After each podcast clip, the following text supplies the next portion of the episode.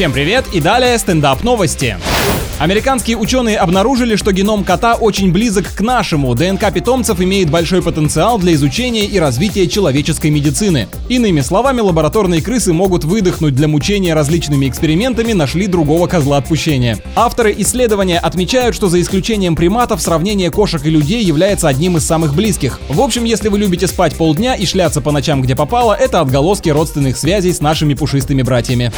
А эксперты назвали лучшее место, где можно пережить апокалипсис. При выборе стоит отдавать предпочтение островным территориям, а идеальной локацией оказалась Новая Зеландия. Теперь, когда всем известна эта информация, главной проблемой во время Армагеддона будет давка у береговой линии этой страны, которую, очевидно, пора укреплять. На этом пока все. С вами был Андрей Фролов. Еще больше новостей на нашем официальном сайте energyfm.ru.